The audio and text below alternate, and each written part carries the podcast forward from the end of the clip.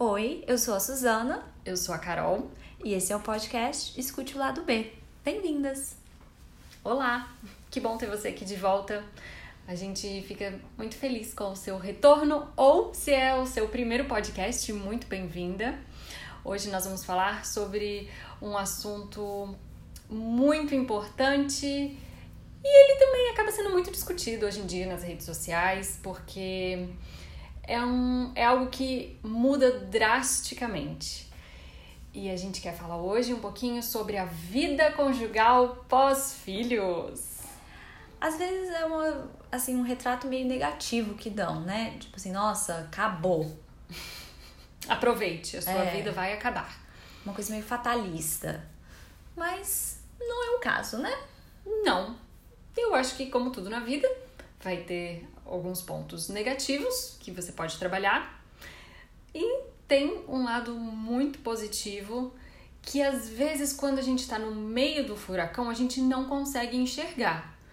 Mas eu acho que com a maturidade e o passar do tempo, depois a gente vai consegue olhar um pouquinho de fora e enxergar quão benéfico aquele momento meio caótico acabou sendo para a relação. Pois é. Mas vamos começar do começo. Do Do começo. meio começo, né? Qual que é o meio começo? Nasceu o bebê. É porque começa antes. Ah, não. Na gestação. Tá, mas deixa eu te fazer uma pergunta. Hum. Pra, pra gente começar assim.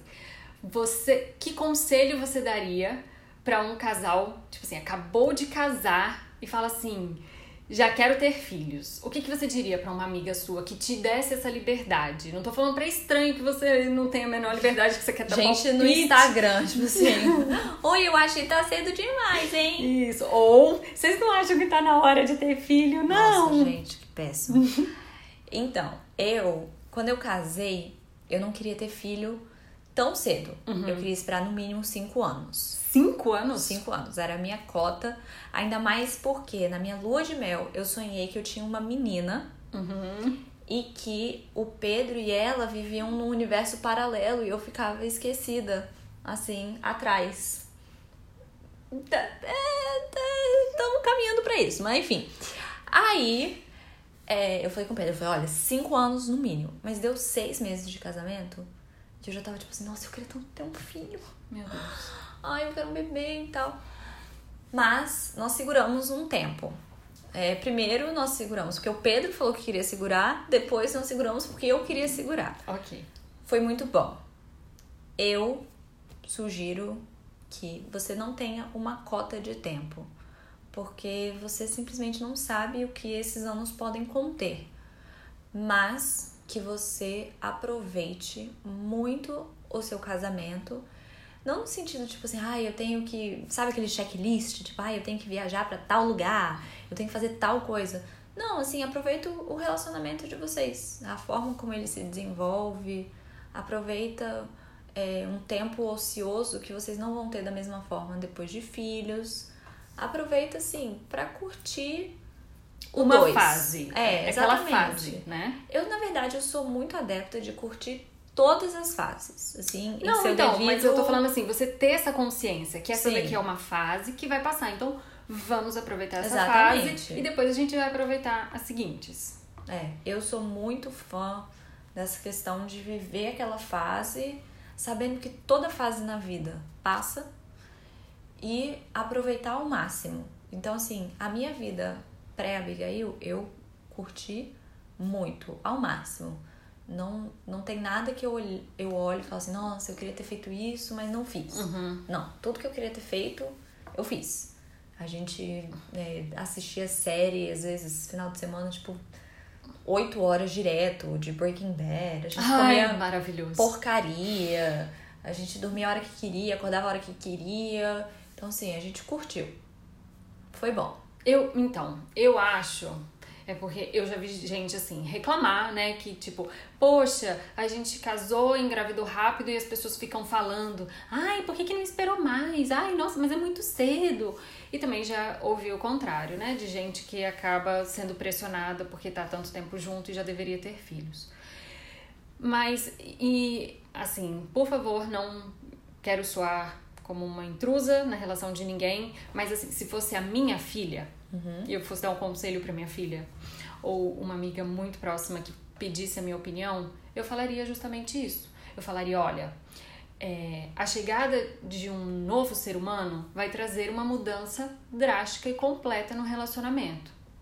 Eu acredito que é importante viver, construir um pedacinho de uma história antes, né? Você vai aproveitar o tempo não só para curtir, mas também para conhecer um pouco do outro, para ter alguns conflitos, para resolver esses conflitos.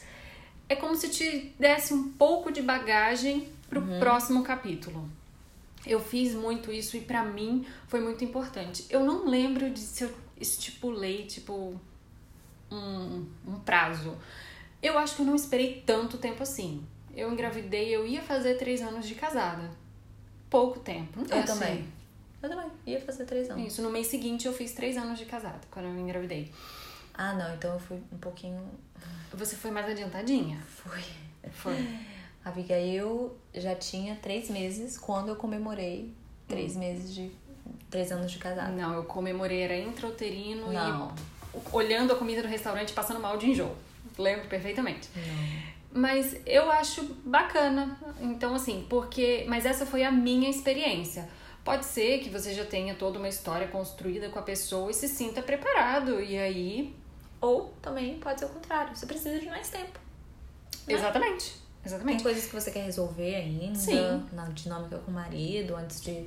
Isso é um importante. filho. Eu acho que se tem alguma coisa na dinâmica que precisa ser ajustada, é o momento, quando estão só a dois. Porque quando estão a três, Vai quatro. aparecer novas coisas pra você ajustar. entendeu? Exatamente. Então é melhor você já ter resolvido a dos dois antes. Eu também acho. Pra não acarretar mais coisa. É, mas essa Essa é. é a minha opinião e a minha experiência. Pra É. mim foi muito positivo.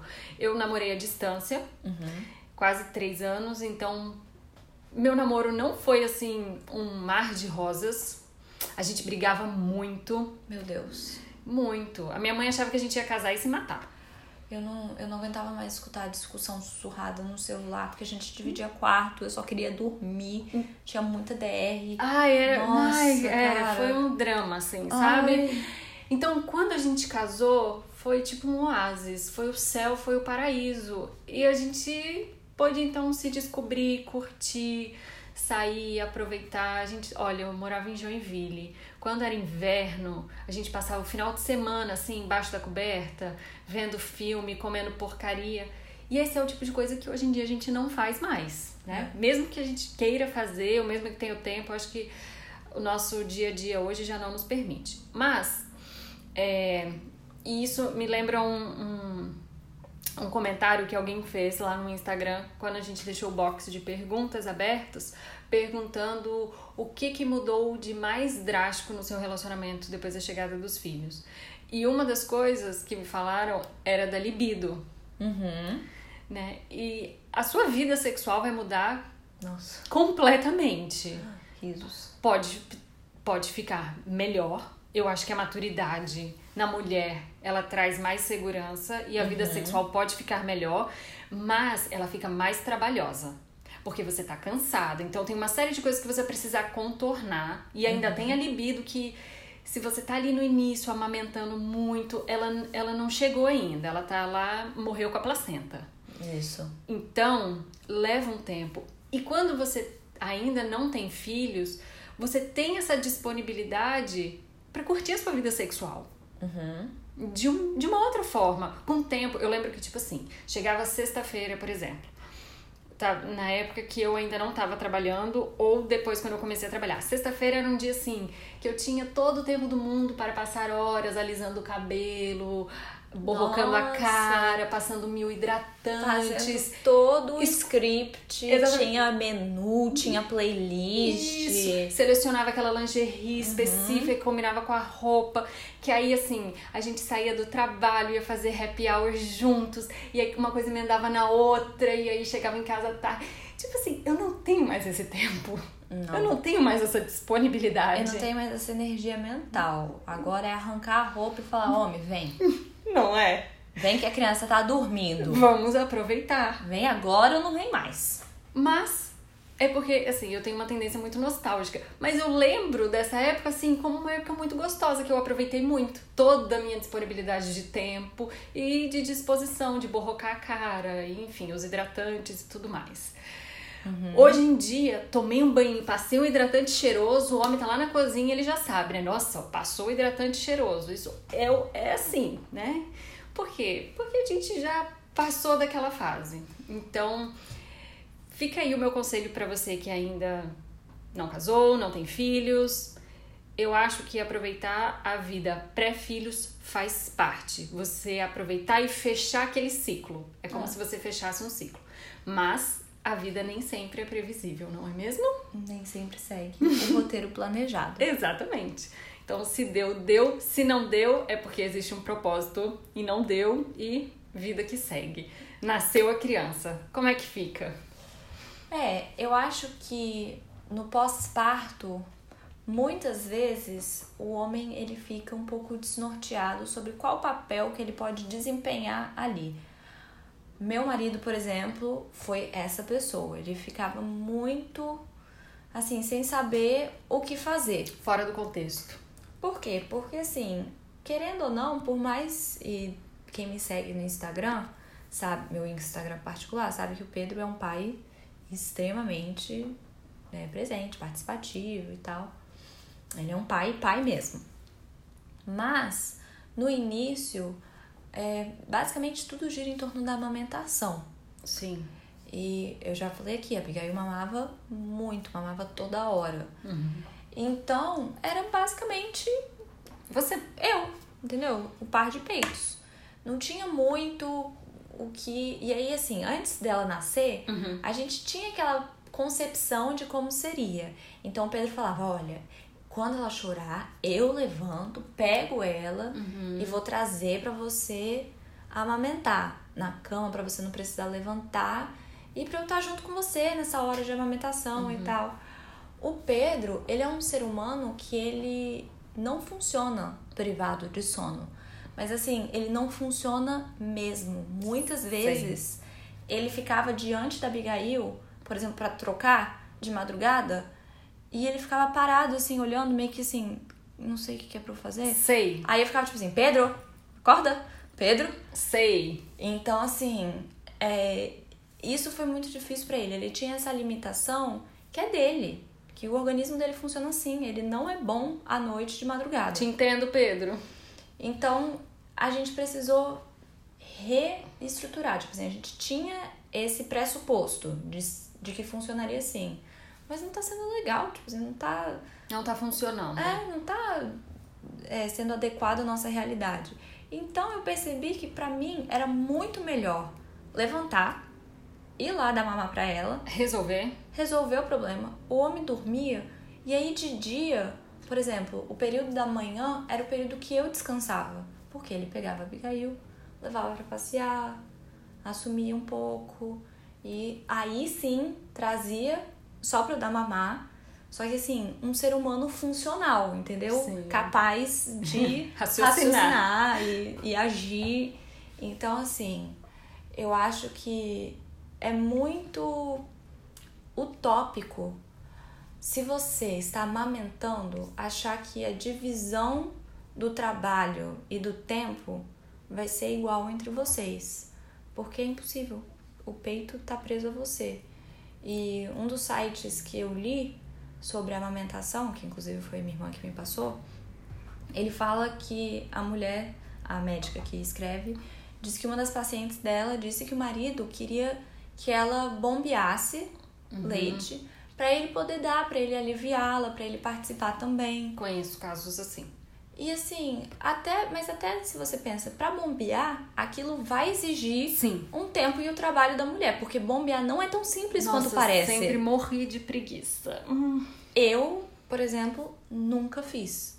A Abigail nunca nem viu uma mamadeira, simplesmente porque quando eu pedi para uma amiga, para me ensinar como que fazia e me dar o aparelho e tal. Cara, era tanto passo a passo que eu desisti. Eu também. Quando eu, Eu vi, falei, não. quando eu vi Dá não. o esforço que teria que ser feito pra esterilizar não sei o que, É, banho-maria, descongela. não, eu falei, gente, aqui ó, não. não estará sendo possível. Uma vez eu deixei na mamadeira, eu acho que o Matias, eu fui participar de algum evento com o Jó, eu deixei uma mamadeira, mas eu falei assim, mãe, tá aqui na geladeira, dura tantas horas. Então assim, você dá uma esquentadinha no micro-ondas e manda ver. E foi só. Nossa, não. Porque é muito Eu tinha. trabalho. Quando eu vi aquilo, eu falei, não, eu prefiro. Prefiro dar meu peito, prefiro, sabe, tipo assim, sei lá, alternar, não sei. Mas eu prefiro. Não dá. Mas e psicologicamente, no pós-parto? Qual foi a importância do Pedro pra você? Então, é, foi total, porque eu não tive muita dificuldade em relação à amamentação. E o meu período de privação de sono efetivamente durou muito pouco. Uhum.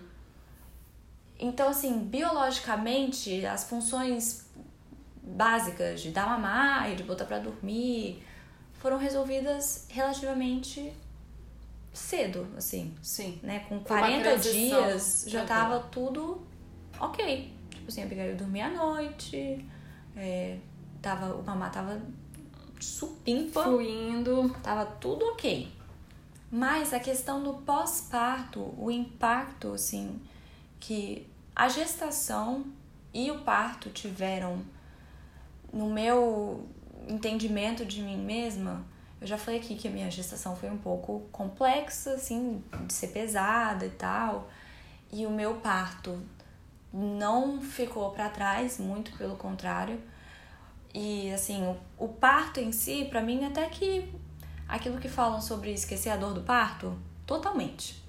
Nem, nem lembro. Isso, isso é celeste, porque senão a gente não teria outra. Exato, nem lembro. Tipo assim, eu lembro que tinha dor, eu lembro que tinha doía bastante as minhas costas, mas assim, efetivamente, não lembro nada. O pós-parto imediato É, foi mais. Só que o meu pós, como eu tive algumas intercorrências no parto, o meu pós pra mim, assim, foi foi uma, uma sensação de, de incompetência, de humilhação, que eu acho que eu nunca senti na vida e eu espero nunca mais sentir.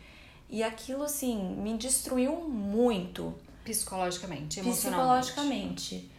E eu acho que o Pedro foi essencial, porque assim, é, inteiramente ele não consegue entender, porque embora ele estivesse comigo em todo o processo, ele não passou pelas mesmas coisas que eu, ele não sentiu as mesmas coisas que eu, ele não se viu no mesmo lugar que eu, mas a paciência dele, o companheirismo, é, a longanimidade de entender todos os traumas, de entender as dificuldades, de ouvir, de muitas vezes, muitas, muitas, inúmeras vezes ficar comigo enquanto eu, no nosso tempo livre, eu só chorava. Então, assim, tudo isso foi muito, muito importante. E eu acho que se eu não tivesse ele, por mais que assim, a minha irmã poderia me oferecer compreensão, minha mãe, amigas, não seria a mesma coisa. Não. Porque é ele que tá ali comigo, Sim. entendeu? Uhum. Então, assim, como o companheirismo do Pedro de não banalizar o meu sofrimento, porque isso, é, isso para mim é uma das piores coisas que um parceiro pode fazer. É diminuir A sua dor. o que você sente. Eu acho que isso, assim, é de um desrespeito e de uma crueldade enorme. De não reconhecer a importância dos seus sentimentos. Como esse companheirismo do Pedro foi essencial pra mim. Essencial. E você acha que. Bom, isso obviamente foi graças à chegada de neném a Bi. E você acha que isso reflete no depois, assim, na, na trajetória de vocês, na caminhada? Ah, com certeza. Assim, hoje, as necessidades que eu tenho, por exemplo, uma necessidade que todo mundo, eu acho que todo mundo tem, mas eu não tenho certeza, eu acho que eu tenho uma meio exacerbada, de ficar sozinha. Tenho. Eu tenho muita necessidade de ficar sozinha. E eu, o Pedro é essa pessoa que simplesmente pega a criança e sai. Tipo assim, ah, vou te deixar aqui sozinho um tempo. Porque ele conhece as minhas necessidades emocionais. Ele sabe quem eu sou. E ele sabe o que ele precisa fazer para atendê-las. E assim, isso é incrível. E eu, eu não gosto quando as pessoas tratam a participação do homem como se fosse é, em função da mulher. É em função da filha dele. Sim. Entendeu? Ele participa. Sempre falo isso. Porque Querido, a filha você não dele. tá me fazendo um favor. Exatamente. A filha dele é, é bom pra ela, é bom pra ele, é bom pra todo mundo. Sim. Não é uma coisa que ele faz pra me aliviar, entendeu? Porque eu preciso. Não, é porque ele precisa passar tempo com a filha dele. Sim. O meu pós-parto, eu acho que a chegada de um bebê de- depende, assim, dependendo da realidade na qual você está inserida e o que, que você conhece sobre a vida com um bebê, com uma criança, vai aumentar ou diminuir o impacto que vai ter, aquele impacto assim, inicial, sabe, desse pós-parto que a gente tá falando, tipo, chegou o bebê, e aí é aquela pancada, pancada, pancada, parece assim, né? É um negócio atrás do outro. No seu caso, foi o parto. Então você teve que lidar com isso ainda durante um bom tempo. Outras coisas ficaram mais leves, mas tinha esse impacto que vocês tinham que Sim. lidar. E isso traz um impacto emocional pro casal muito grande. Então ali você já começa a experimentar a pancadaria da vida adulta, né? Bem-vindos à vida adulta. É, eu acho que eu fui um pouco beneficiada por conhecer o que era vida com bebês e crianças pequenas. É, eu não tive Coisa isso. que você não tinha. Não tinha. Eu não tinha noção. Quando a Carol estava grávida, eu já trabalhava com ensino infantil. Então, assim, eu já tinha uma certa noção, porque eu passava o dia inteiro rodeada por crianças, desde bebês até 5 anos. E depois. Já é um bom treinamento. Já é um bom Muito, treinamento. muito. Sério. Mas muito. Assim, eu agradeço a Deus pelo meu tempo De escola. de ensino infantil, porque fez muita diferença em saber como que é você lidar com uma criança o tempo todo. Sim. E aí depois eu ainda tive a experiência de ser tia da, das crianças da Carol. É, eu não Entendeu? tive experiência nenhuma. Eu ouvia falar assim remotamente, mas não tinha ideia do que estava chegando. Então, ao, con- ao contrário de você, o meu parto foi uma experiência assim quase que mágica. Eu fiquei assim eufórica, louca, maluca, alucinada, eu não acredito. E de repente pairou uma nuvem negra sobre a minha cabeça e ela desabou. E foi assim. Eu, eu não sei nem. Não tem nem. Foi trágico. Só não foi mais trágico porque Deus foi muito bondoso e misericordioso comigo. E em tempo, assim, eu consegui dar uma subida à superfície. É, o Mas- seu pós-parto foi. O meu pós-parto foi muito trash. Nossa, da Ana Luísa foi tenso. Foi. Do Matias foi. Não, porque eu já tava tão preparada pro pior que Nossa, pudesse paz e acontecer. amor total. que foi uma dádiva. E eu agradeço a Deus por ter tido a primeira experiência ruim Uhum. e a segunda experiência leve de buenas. Uhum. E isso, eu quero deixar bem claro, não tem nada a ver com a criança em si. Foi a experiência. A Sim. minha experiência. Eu não tinha conhecimento nenhum, o Jó muito menos. E nem eu e nem ele éramos pessoas assim que tínhamos amigos com criança pequena, aquele convívio, aquela coisa, o mundo infantil, o universo infantil, tudo isso era muito E cá entre nós, né? Assim, Distante. nós podemos falar isso porque nós somos mães. Linda, você vê um casal com criança uma vez por semana, não te dá noção. não quer dizer que você sabe bulufas sobre o que é viver com um bebê. Tipo assim, Exatamente. por favor. Só sabe dos problemas quem vive. Entendeu? Tipo assim, você tá vendo socialmente. Exatamente. Aquilo ali que você vê é a ponta do iceberg. Exatamente. Você não tem noção do- da força destrutora de Titanic que tem ali por baixo, linda. E foi exatamente essa força destrutora que veio com tudo. E eu e o Jó, a gente se olhava assim e eu estava sucumbindo. E ele precisava ser forte, mas ao mesmo tempo eu acho que ele se sentia assim meio meio perdido em meio àquilo. Tipo, ele pensava, gente, não era pra ser o momento assim mais maravilhoso, mais feliz, chegou o bebê. Eu tive muitos, muitos problemas com a amamentação. E quando a gente tava conversando assim, né, sobre o que falar nesse podcast, a gente falou assim: "Ah, no pós-parto, a importância do companheiro no pós-parto". Na hora assim me veio a amamentação, porque a amamentação pra mim ela me dava esse mesmo sentimento de frustração, de que eu era incapaz, de que eu não sabia o que eu estava fazendo, de que a minha filha passava fome e a culpa era minha, de que eu nunca ia conseguir, de assim, eu, eu realmente eu me sentia assim um cocozinho. E eu lembro assim, cenas do tipo estar encostada na parede, em pé, segurando assim na, na parede, Ana Luísa se esguelando, o bico do meu peito rachado, assim, sangrando, já tinha caído um pedaço, e ela vindo para mamar. E aí eu, eu, eu arranhava a parede assim, chorava, e aí a Ana Luísa chorava, chorava a mamãe, que estava segurando a Ana Luísa, e o Jó me olhando. E aí depois ele sentava do meu lado enquanto eu estava amamentando e ele falava para mim: Você não precisa continuar se você não quiser, mas eu tô aqui para te apoiar. O que, que a gente pode fazer? O que, que você gostaria de fazer?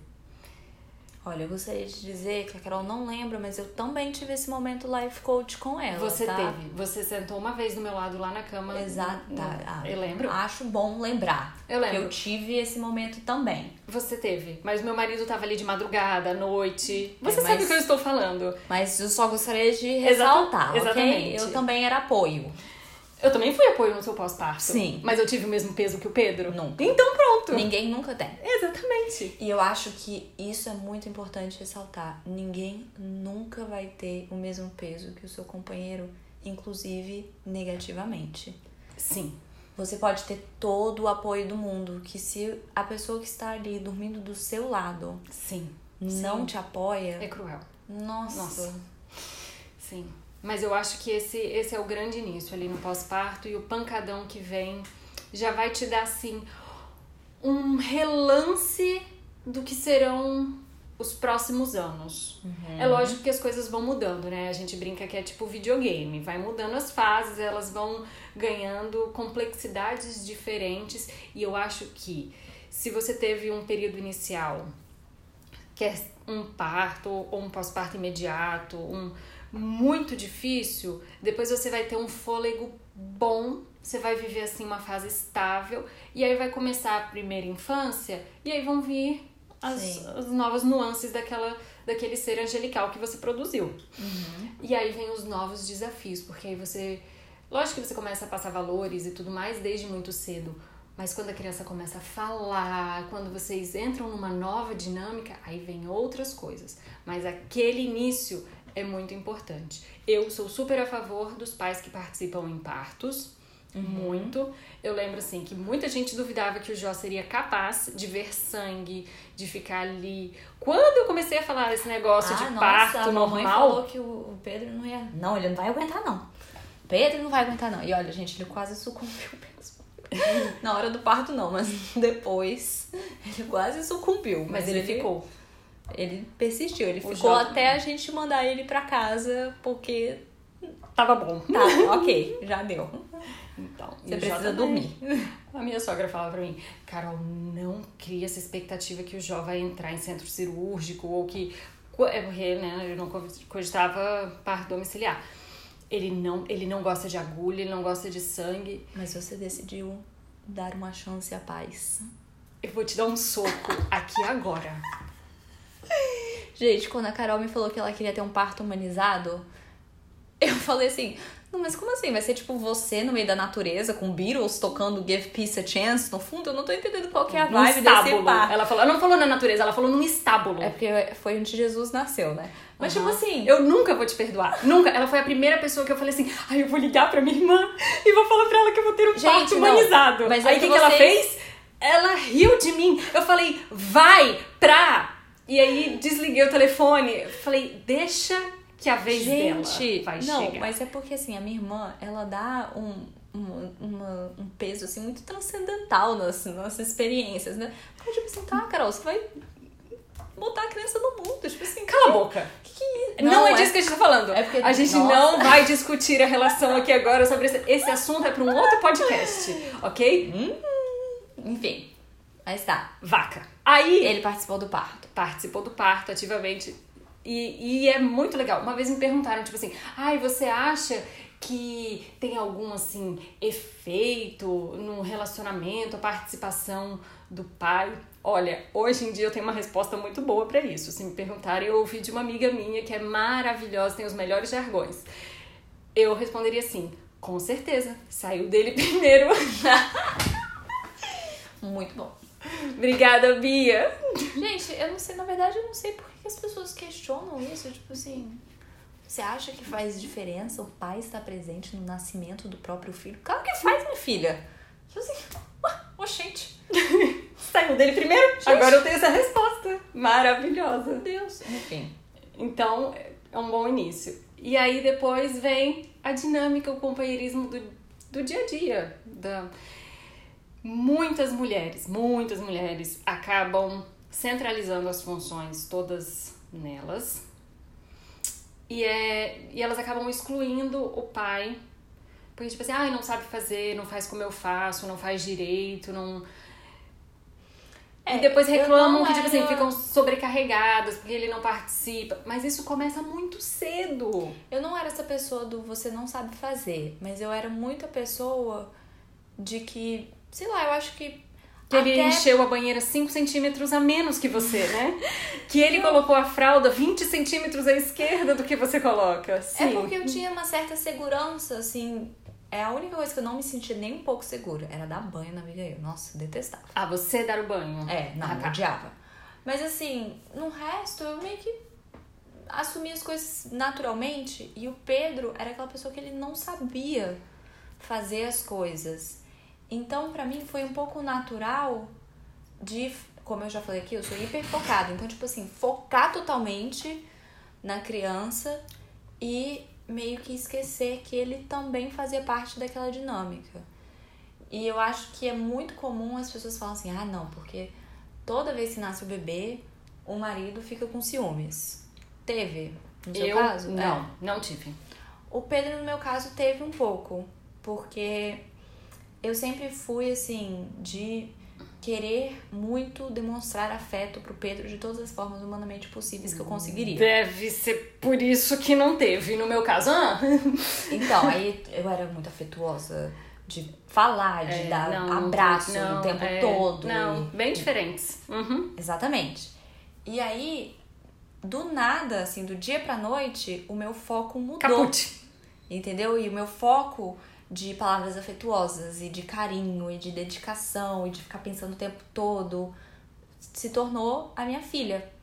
Então, ele se sentiu um pouco assim, poxa, excluído para escanteio nessa dinâmica, Tadinho. porque a gente meio que se bastava assim, né? Você e a Abigail. É, tipo, a gente se, se virava do nosso jeito. E aí eu precisei reaprender a dedicar afeto ao Pedro de uma forma nova, porque não vai ser mais da forma que era Exatamente, não é. Então, como que agora é nessa dinâmica nova?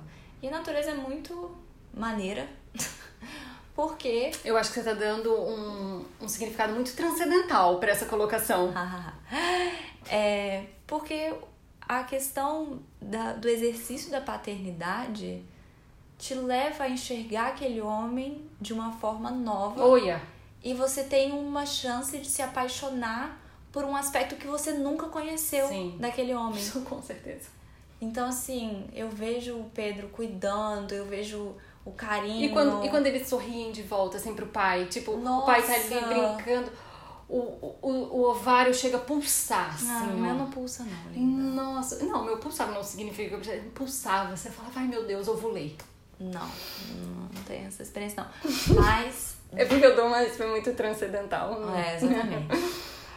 Mas é isso que eu acho, sabe? Que você tem a oportunidade de descobrir o seu marido de uma forma nova e se relacionar com ele agora em outro nível. Mas requer esforço. É. E a gente sabe que a dinâmica como casal fica muito, muito fragilizada por muito tempo. Por exemplo, para conseguir tempo a sós Sim. depois que chega o bebê. Né, vocês dois ali como casal. Como é que você fez? Como você conseguiu essa proeza? Conta gente, pra gente a mágica. E é muito engraçado, porque assim, querendo ou não, eu mesmo trabalhando, eu trabalho em casa, né? Então assim, eu faço traduções no computador, em casa. Não preciso sair. E o Pedro tem um trabalho regular, normal, horas semanais, CLT, tudo aquilo que envolve... Você gosta. Exatamente, o, o proletariado. E aí, eu lembro que o Pedro, nos primeiros dias, as primeiras semanas que ele saía para trabalhar, depois do, do resguardo, e assim, o Pedro ficou, acho que uns quatro meses em casa, porque ele tava desempregado. Então, assim, era nós dois naquele, naquele Na perrengue. Uhum. E quando ele voltou a trabalhar, já tava muito, muito. Sim, quatro meses passou o Nossa, olho do furacão. Já tava super tranquilo, já tinha rotina, já tinha horário, já tinha tudo. Certo. Eu lembro que eu morria de inveja do Pedro. Nossa, eu morria de inveja. E Sei. não porque ele ia trabalhar, não porque ele ia ficar longe de casa, não porque. Gente, eu morria de inveja porque o Pedro ia sentar no ônibus e ficar sozinho. Eu tinha inveja do transporte público que o meu marido encarava. Esse é o nível de doença que você tem, querida. Exatamente. Eu ficava tipo assim, nossa, eu queria tanto sentar no ônibus, E o problema um sou eu parir no estábulo. eu queria tanto botar um fone assim e pensar na vida, não tenho mais oportunidade para fazer isso. Porque até quando eu boto o fone para escutar música, ela tá tirando uma sonequinha, eu tô fazendo tanta coisa que eu não tenho tempo para pensar na vida. Eu queria Sim. pensar na vida. Então, assim, eu lembro que eu olhava ele pra, indo pro trabalho e pensava, caraca, eu queria ficar uma hora sentada no trânsito pensando sobre nada. Que linda. Poxa. Não, eu falo, eu falo isso com o Jó várias vezes.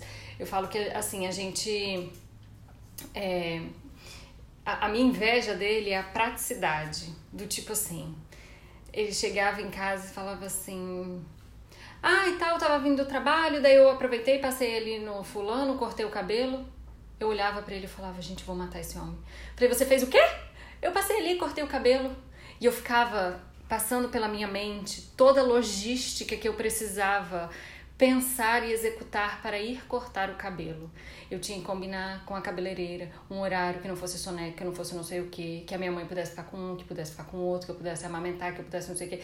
Era um, era um negócio assim tão gigantesco, tão mirabolante, que às vezes eu falava assim, ai, quer saber, vou cortar cabelo coisa nenhuma, deixa isso pra lá.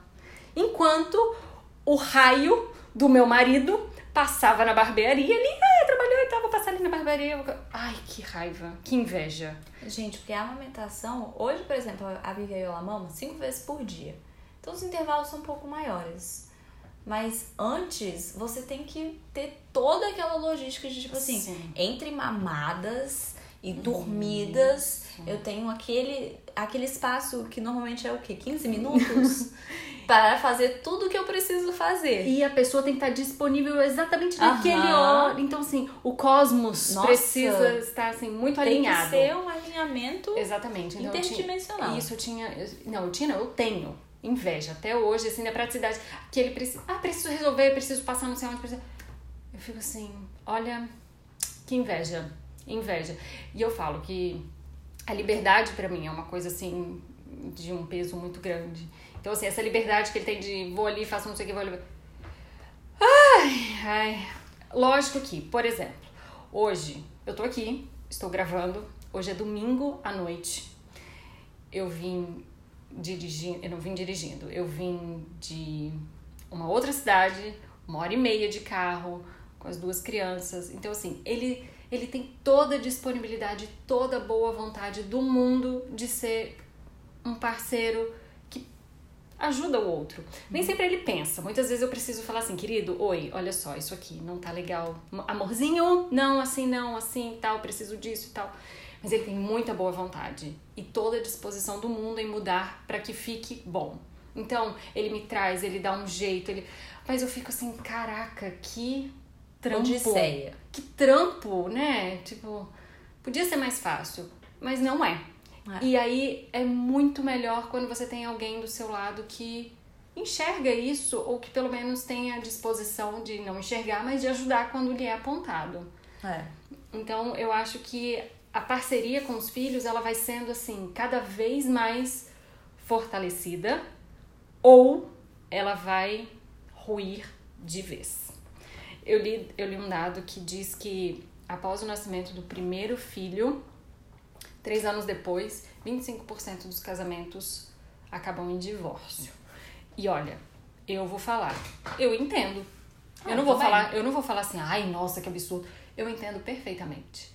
A nova rotina, ela é maçante, ela é igual, então assim, te, te demanda energia, te demanda E sabe também o que eu falei sobre descobrir um novo aspecto do seu marido? sim, Talvez você não goste muito É do mesmo? aspecto que você descobre. sim, Tipo assim, talvez ele não é o pai que você visualizava que ele seria. Você É. não tem aquela admiração por ele naquela configuração, entendeu? Então tem isso também. É, eu teria muita dificuldade de estar com alguém que eu não admiro. Com certeza. Idem. Pra mim é muito, Muito importante. Pra mim também, muito importante admirar. E assim, pra mim é muito importante ser admirada.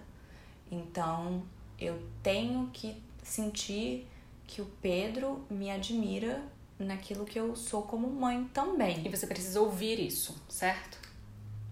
Olha, Que ele demonstre de alguma forma, vamos colocar assim. então, sabe aquele livro que fala sobre as cinco linguagens do amor? Sim. O Pedro disse que eu sou super dotada, porque eu preciso de todas as cinco constantemente. Ele quis dizer que você é super carente.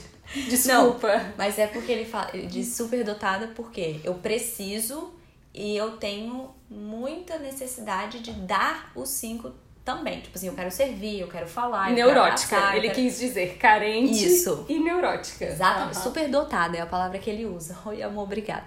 Enfim, então assim, eu acho que, que essa nova descoberta de um novo aspecto da personalidade pode ser muito bom, pode não ser. Sim. Pode ser muito ruim. E com certeza vão ter, assim, nuances, né, nessa nova personalidade que vocês vão ter que trabalhar. Que talvez não esteja legal, que talvez realmente. Porque é engraçado, né? Você foi criada de um jeito, seu marido foi criado de outro jeito. E agora vocês vão ter que unir esses dois jeitos bem bizarros e criar um ser humano do jeito que é só de vocês. Então, assim, vão, vão surgindo coisas no pacote, assim, ao longo dos anos, onde vocês vão precisar alinhar. Tipo, Sim. qual o jeito que a gente vai escolher então pra fazer com esse ser humano? E eu acho que a pior coisa que deve existir é quando um vai fazer de um jeito, aí vem o outro e faz de outro jeito, porque ele não concorda do que o jeito A tá fazendo, o jeito B tá fazendo de um jeito, e a criança fica assim, perdida no meio daquela desconexão que existe entre o casal. Gente, a gente não, não tem que ter a ilusão de que as crianças não sabem. não. As crianças Nossa. sentem. As crianças Vocês percebem melhor do que você, inclusive. Exatamente. E aí, é, eu acho que essa é uma coisa que, que acaba pesando muito, assim, depois da chegada dos filhos. É justamente esse alinhamento. É, É e pra isso vocês precisam ainda ser um casal. E como consegue ser um casal sendo um trio ou um quarteto? Então, aí eu te perguntei qual é a mágica que você faz para ser tempo a sós. Como faz para ser um casal? É, eu boto minha filha pra dormir 7 horas da noite. Eu boto meus filhos na cama 8 horas da noite. Essa é a minha mágica. E esse é o meu tempo de casal. Exatamente. Pelo menos assim, pra mim é o que funcionou. Basicamente é isso. É, tem ocasiões que é, eu deixo com a minha mãe, por exemplo. Sim, antes de vir gravar esse podcast, eu fui comer um hambúrguer com É, meu marido, exatamente. porque minha mãe tava com os meus filhos. Então. Foi nosso esse- tempo a sós. Foi meia hora? Foi meia hora, mas foi maravilhoso. Pois é, tem essa, essa liberdade. Mas, normalmente, porque assim, não dá, não dá pra você ser um casal uma vez por semana. É. Eu, pelo menos, tenho necessidade de ser um casal mais vezes. A gente sabe, Ao querida. longo do dia. A gente já ouviu o seu podcast sobre sexo. Prossiga. Então, assim, a questão da Abigail ter uma rotina e ter hor- horários previsíveis pra gente conseguir estar juntos e sozinhos e para nós nos programarmos, por exemplo, ah, domingo de manhã o Pedro vai jogar bola. Eu já sei o que vai acontecer domingo de manhã, eu já sei qual é o horário dela, eu já sei o que, que eu vou precisar abdicar. Sim. Eu saio à noite pra fazer o que, que for. for. O Pedro já sabe, ela vai estar dormindo sete horas, não vai, não vai alterar em nada. Uhum. Entre uma soneca e outra, a gente. Entendeu? Então, assim, a Sim. gente tem uma previsibilidade que. É, a previsibilidade parece uma coisa que aprisiona a pessoa, mas na verdade isso nos dá muita liberdade. Me dá liberdade. Dentro de... desse novo cenário, Exatamente. essa é a sua liberdade. Antigamente, a sua liberdade era sair a qualquer hora, era ficar até tarde. Agora é saber que horas eu vou poder estar com meu marido. Sim. Exclusivamente. Ah, Salvo algum, né? imprevisto. Infortúnio, tipo, Sim. doença. Pra mim, é, o meu relacionamento, ele é assim, ele é uma prioridade e isso é importante. Se isso é uma prioridade pra você, se você consegue tirar os olhos só da criança ali, daquele momento, eu sei que é muito fácil a gente simplesmente focar nos filhos e nós mães, eu acho que nós temos isso muito mais do que os homens. É instinto materno. Com certeza. O Jó às vezes fala assim: você consegue passar cinco minutos assim, sem pensar, tipo assim, as crianças estão longe. Você consegue? Não. Eu falei, humanamente impossível, não me peça isso. Não. Eu falo pra ele, você consegue esquecer as crianças? Aí ele me olha, sim. tipo, com maior naturalidade. Mas, Eu perguntei pro Pedro e ele disse que não. né, espera. Aí, enfim, pra mim, essa, a questão da rotina que a gente já falou aqui, pra mim foi assim, crucial pra conseguir tentar resgatar alguma energia lá dentro de mim pra fazer qualquer coisa, mesmo que fosse assim, vou tomar um banho. Vamos conversar? Senta aqui, vamos aqui catar os cacos juntos aqui no chão. Eu acho que essa é a graça do casamento. É você estar ali no perrengue junto também. E conseguir tirar daquilo ali, extrair alguma forma de amor, aonde você vê, sabe, que em meio ao caos, tá, parece que tá tudo ruindo, assim. Eu olhava ao redor e falava, meu Deus, minha vida tá desabando, eu não sei o que eu tô Tá fazendo. vendo? Experiências transcendentais. Carol. Gente, eu vou falar sério, sendo sincera mesmo. Eu não me sinto exausta por uma rotina de ser mãe. Tipo assim, eu não acho. Nossa, eu tô. Nunca tive tão cansada na minha vida. Não por causa da rotina que tem lá em casa. Então, assim, eu tô bem dormida, eu faço as minhas refeições, eu tá tudo ok. Entendeu? Tipo assim, tá tudo dentro de um certo eixo. Mas os dias que passam, que por um acaso, normalmente o acaso sendo trabalho, que eu não tenho tempo com o Pedro, aí sim eu me sinto assim. Eu me sinto exausta. Eu me sinto como se eu não estivesse dando conta das coisas. Porque aquele tempo de casal, pra mim, é muito importante pra minha sanidade mental. Tipo assim, e não tempo de casal necessariamente fazendo sexo. Tipo, fazendo um jantar, a gente come bem silenciosamente pra não acordar a criança em hipótese alguma. Assistindo um seriado que a gente pega pra assistir ou qualquer coisa. Aquilo pra mim é o meu descanso. Então, mas, no, mas no- por exemplo, no meu pós-parto imediato, eu não conseguia vislumbrar essa possibilidade de fazer isso novamente alguém. Algum dia, pra mim, eu ia ficar pra sempre amamentando, É, então, eu não ia conseguir dormir. experiências transcendentais, Gente, Carol. eu vou dar um soco nessa Você pessoa. tá... Eu sou dramática, eu nasci assim. Tipo, o que eu que eu faço? sabia que era uma fase que Não, pra mim ia ser pra sempre. Eu chorava e falava pro Jó, eu nunca mais vou dormir abraçada com você. Não, eu... A única coisa que eu achava que era muito... Gente, a pessoa acabou de falar que o outro não deve diminuir as experiências e o sofrimento dela, ela tá aqui me zoando. Sério? Não, a única coisa que eu me dava certo desespero era... Era muito engraçado. Era quando ia caindo a noite, porque era quando minha mãe ia pra casa. Todos, todas as mulheres geralmente têm o baby blues quando tá caindo a noite. E aí eu pensava assim, ah, não, gente, agora vai ser só eu aqui.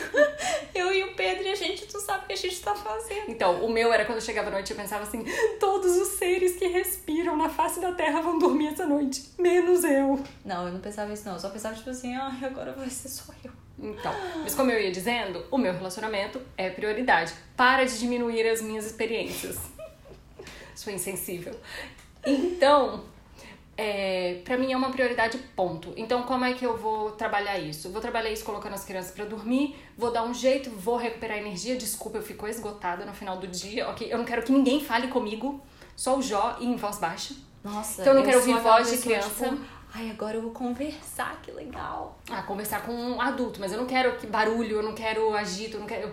Eu, quero silêncio, eu quero paz, eu quero sentar e ter uma conversa de adulto, eu quero sentar no chão da sala, abrir uma cerveja e falar assim. Sabe o que eu acho absurdo? é, pessoas. Deixa eu explicar pra vocês. A minha filha, ela tá na fase que ela come almoço e jantar. Sim. Então, assim, eu cozinho bastante todos Uhum. os dias. Uhum. Quando as pessoas falam assim, ai, que tal a gente ir lá pra casa e cozinhar um jantar? Tipo, filha, só se você cozinhar pra mim, tá bom? Que entretenimento pra mim não é ir pra beira do fogão, não. Agora eu só quero sentar. Pois é, eu já gosto, mas eu gosto Deus, assim. Deus quando. mais. Não, eu gosto, eu amo cozinhar assim, em silêncio, tranquilo, amo. Mas aí eu gosto assim, o J tá ali, a gente abre um vinho, a gente vai conversando. Então isso pra mim é tempo de qualidade. Não. Uma coisa que eu priorizei muito foi fazer uma viagem com o Jó antes do nascimento do Matias. Ah. O que o pessoal chama de baby moon, Uhum. né? Ai, mas o seu marido pode pagar a viagem, né? Você é privilegiada.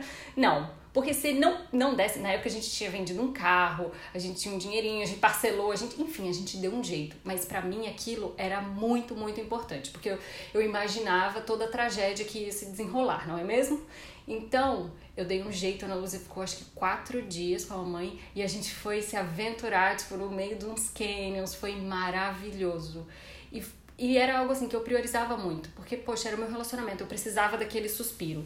Se eu não tivesse dinheiro, condições, nananã, mas eu tivesse o mínimo de rede de apoio, que é o que eu tenho, né? Eu tenho a minha mãe, eu tenho essa possibilidade, eu teria gentilmente pedido a minha mãe para ficar com a minha filha, eu iria ficar em casa um fim de semana e eu iria aproveitar o meu marido um fim de semana para fazer coisas só nós dois ali É. antes da chegada do bebê. Aí Isso então eu não ia gastar, eu não ia fazer nada. Isso é desculpa esfarrapada. Só me compadeço mesmo de pessoas que não têm com quem deixar os filhos e estão sozinhas, tipo, em outro Nossa, país e eu tal. me compadeço Aí sim. muito. Agora, se você tem o mínimo de estrutura, eu acho que priorizar o relacionamento conjugal é, é, é prioridade mesmo. Não, não tem, é muito essencial, é, importante. primordial, é bom pra todo mundo. E a gente sabe que pode ser algo muito pesado, né? A chegada dos filhos pode ser, mas não tem que ser. É possível trabalhar e é possível enxergar um- uma nova dinâmica que se desdobra e que pode ser muito maravilhosa, repleta de companheirismo, repleta de descobertas, de novidades. Talvez a libido vai vir devagar? Vai vir devagar. Não é igual pra todo mundo. Pode ser que a sua demore mais tempo. Eu levei tipo uns 7, 8 meses pra me olhar no espelho e falar assim: ah, eu sou mulher, peraí, deixa eu colocar aqui um negocinho aqui, tem uma renda aqui, ó. Tá vendo? Por isso que eu comprei aquele sutiã de amamentação já preto e rendado, porque eu já tinha essa... O meu era o bege horrível que eu quis tacar fogo nele. É, Enfim. Nossa, meu Deus, ele era feio.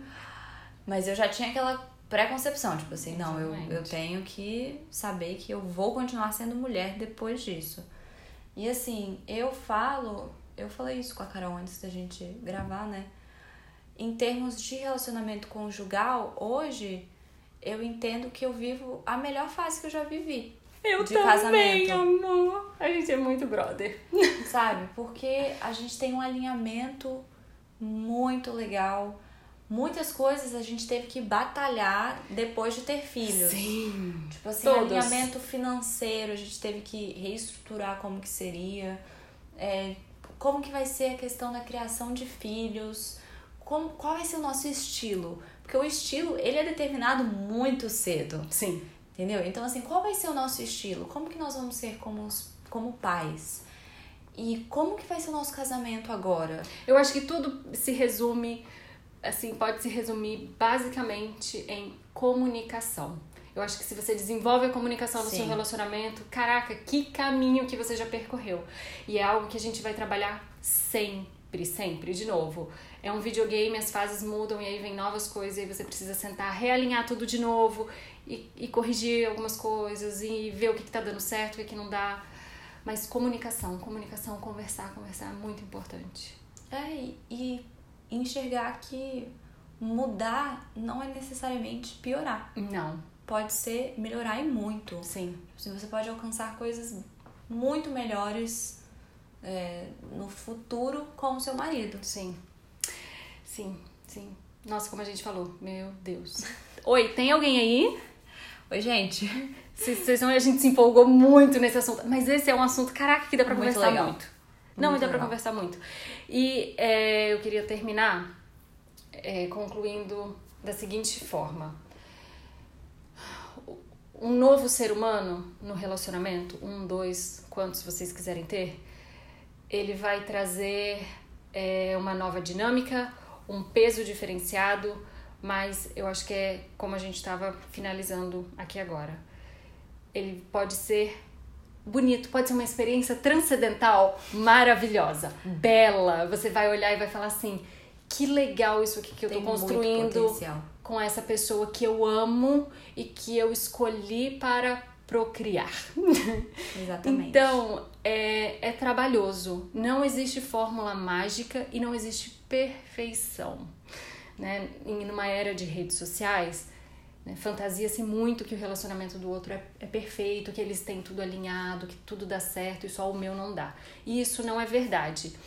O que existe é trabalho, uma uhum. via de mão dupla. Os dois estão comprometidos em fazer aquilo ali funcionar, aquilo ali dar certo, eles estão alinhados. Então, assim, se você tá aí com um bebê novinho, se você tá passando dificuldades no seu relacionamento, eu quero te animar e dizer para você que não é o fim, é diferente, requer esforço, trabalho, mas é possível. É possível e eu desejo que você consiga encontrar esse canal de comunicação com seu parceiro e que vocês possam alinhar e descobrir essa nova vida que vocês estão criando de forma transcendental. Eu vou falar isso para sempre. Palhaça.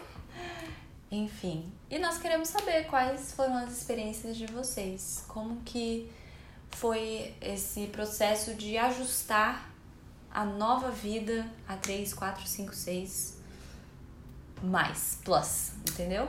Exatamente. Tiveram crises? Eu tive crises. Tive crises e superações. E foi ótimo. Para mim, a comunicação, a chegada dos filhos foi fabuloso. Eu foi acho mesmo. que para mim foi muito bom. Eu aprendi a comunicar as minhas necessidades. Ainda não tô assim 100%, mas olha como eu melhorei. Eu ah. sou muito menos ostra hoje em dia. E eu agradeço aos meus filhos por isso. É. Enfim. É... Por que, que você falou assim, com esse desdém? Você tá, você tá menosprezando as minhas experiências em rede nacional. Enfim, eu acho que tudo pode melhorar com filhos se nós soubermos trabalhar bem, corretamente, com equilíbrio e com o mínimo de. É, paciência. Às vezes tem dias que ela fica um pouquinho curta, né? Mas. Você tem esses dias? Dá pra. Hum, eu não tenho outros dias. Eu só tenho esses dias. Então, eu também só tenho os dias de cansaço. Eu não tenho outros dias. Enfim, então eu acho que dá pra gente crescer muito como casal. Sim. E crescimento é bom. Tem as dores. Sim, mas é bom. Tem as dores, mas é bom. Diria aquele poema, né? Meu Deus. Vamos encerrar por aqui. Não, Conte deixa, pra gente. Não, peraí, deixa eu finalizar. A dor é inevitável. O sofrimento é opcional. Nossa, meu Deus. que clichê. Obrigada. Obrigada por nos escutar até aqui. Conta pra gente a sua experiência. Vamos, vamos conversar um pouquinho lá no Instagram. Muitos beijos e até a próxima. Tchau!